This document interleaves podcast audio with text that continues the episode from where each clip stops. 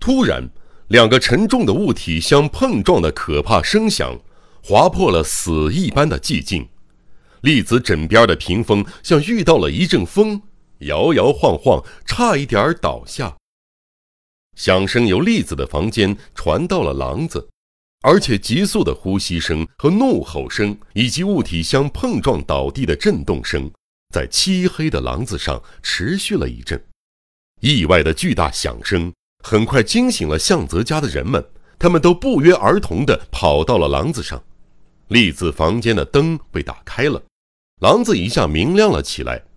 提心吊胆地躲在别人身后的栗子和大家一起目睹到了一个实在是出乎意外的离奇场面。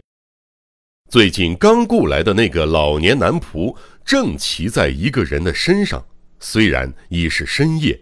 但看起来他还没睡，身上仍然穿着白天的服装，带条纹的衣服，银白色的头发，一眼便能认出是这个老仆的身姿。然而被老人按倒趴在地上的，却更是一个出人意外的人物，不是别人，正是那个发疯的女人。她像一个白色的大球滚在廊子上，身上穿着栗子借给她的漂亮睡衣。缠着绷带的脸伏在廊子的地板上，在老人的膝下呻吟，一个小型注射器扔在他的脸前。这究竟是怎么回事儿到底发生了什么？老男仆发疯了吗？深更半夜将可怜的疯女人拉到廊子上，弄成这个样子，真让人感到突然，仿佛是梦境中发生的事情。小五郎先生。怎么回事啊？向泽氏不由自主地叫出了男仆的真名。小五郎化妆成老男仆的秘密，只有这家主人向泽氏和白井青衣知道。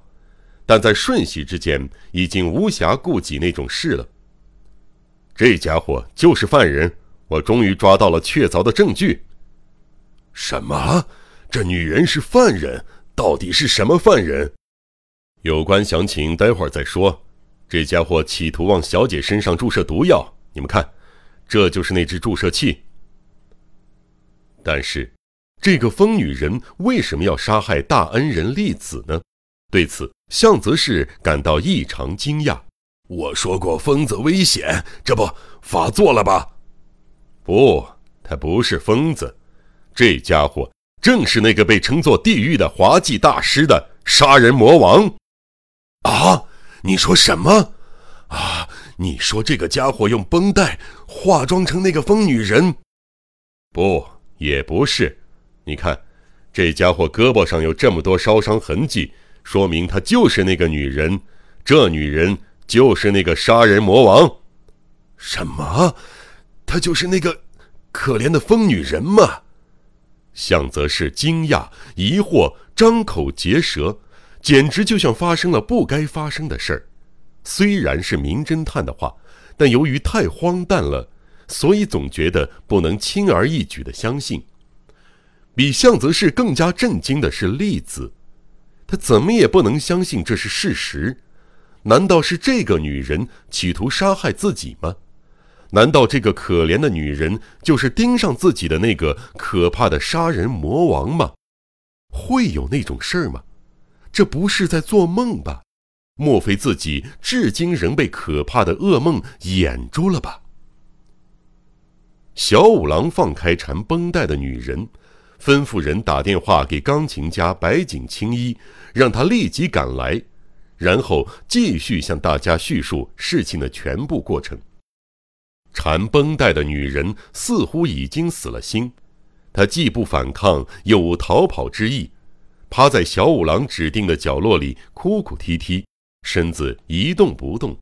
无论怎么看，他现在那副可怜的样子，都和迄今为止的疯女人一模一样。这个女人真是那个凶手，地狱的滑稽大师吗？我一点儿也弄不明白事情的真相。照你这么说，这个女人并不是疯子了。向泽是半信半疑。首先，请小五郎为自己解除第一个疑团。对，他只不过装疯卖傻，他的演技非常高超，难怪栗子小姐会同情他。他唱的童谣，谁听了都会止不住掉泪的。白发苍苍的老男仆铿锵有力的回答：“啊，原来是个假疯子呀！不过如此，我还是一团漠视。这个女人和被化妆广告人监禁在阁楼上的那个女人。”并非同一个人吧？也就是说，不知什么时候在医院被偷梁换柱了，对吗？不，不对，被监禁在阁楼上的女人正是她。啊，真是奇怪呀！这个女人不是被化妆广告人诱拐的受害人之一吗？说她不是受害人，而是犯人。和化妆广告人是同一人物，这点儿我还是弄不明白呀。是啊，不管是谁，都会有你这样的疑团，这正说明犯人伪装的巧妙。我刚才说这女人不是疯子，但那只是说他不是像你们所想象的那种疯子。但从另一种意思上讲，他确实是个疯子。是一个具有超群出众的智慧和判断力的疯子，换句话说，是个可怕的地狱天才。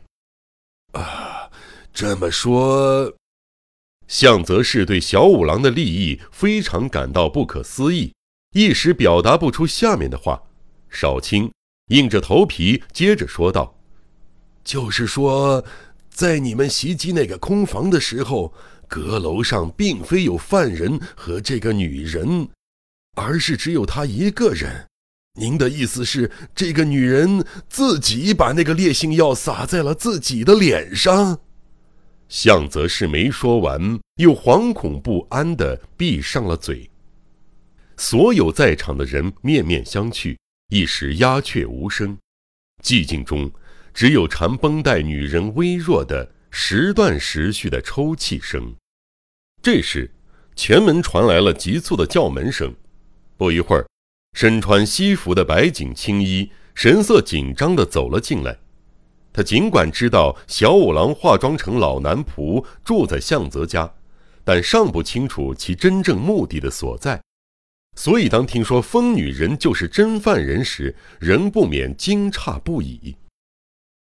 白井先生在一定程度上是知道此案秘密的，但真犯人何许人也，我在此之前也没有十分把握，所以对白井先生也没有挑明这一点。那么，我为什么认为这个女人就是真犯人呢？下面谈谈我的理由。她本人在场，所以如果我的推理有误，想必这个女人会给我订正的。老男仆小五郎调整了一下二郎腿，开始述说这一荒诞不经的杀人事件的真相。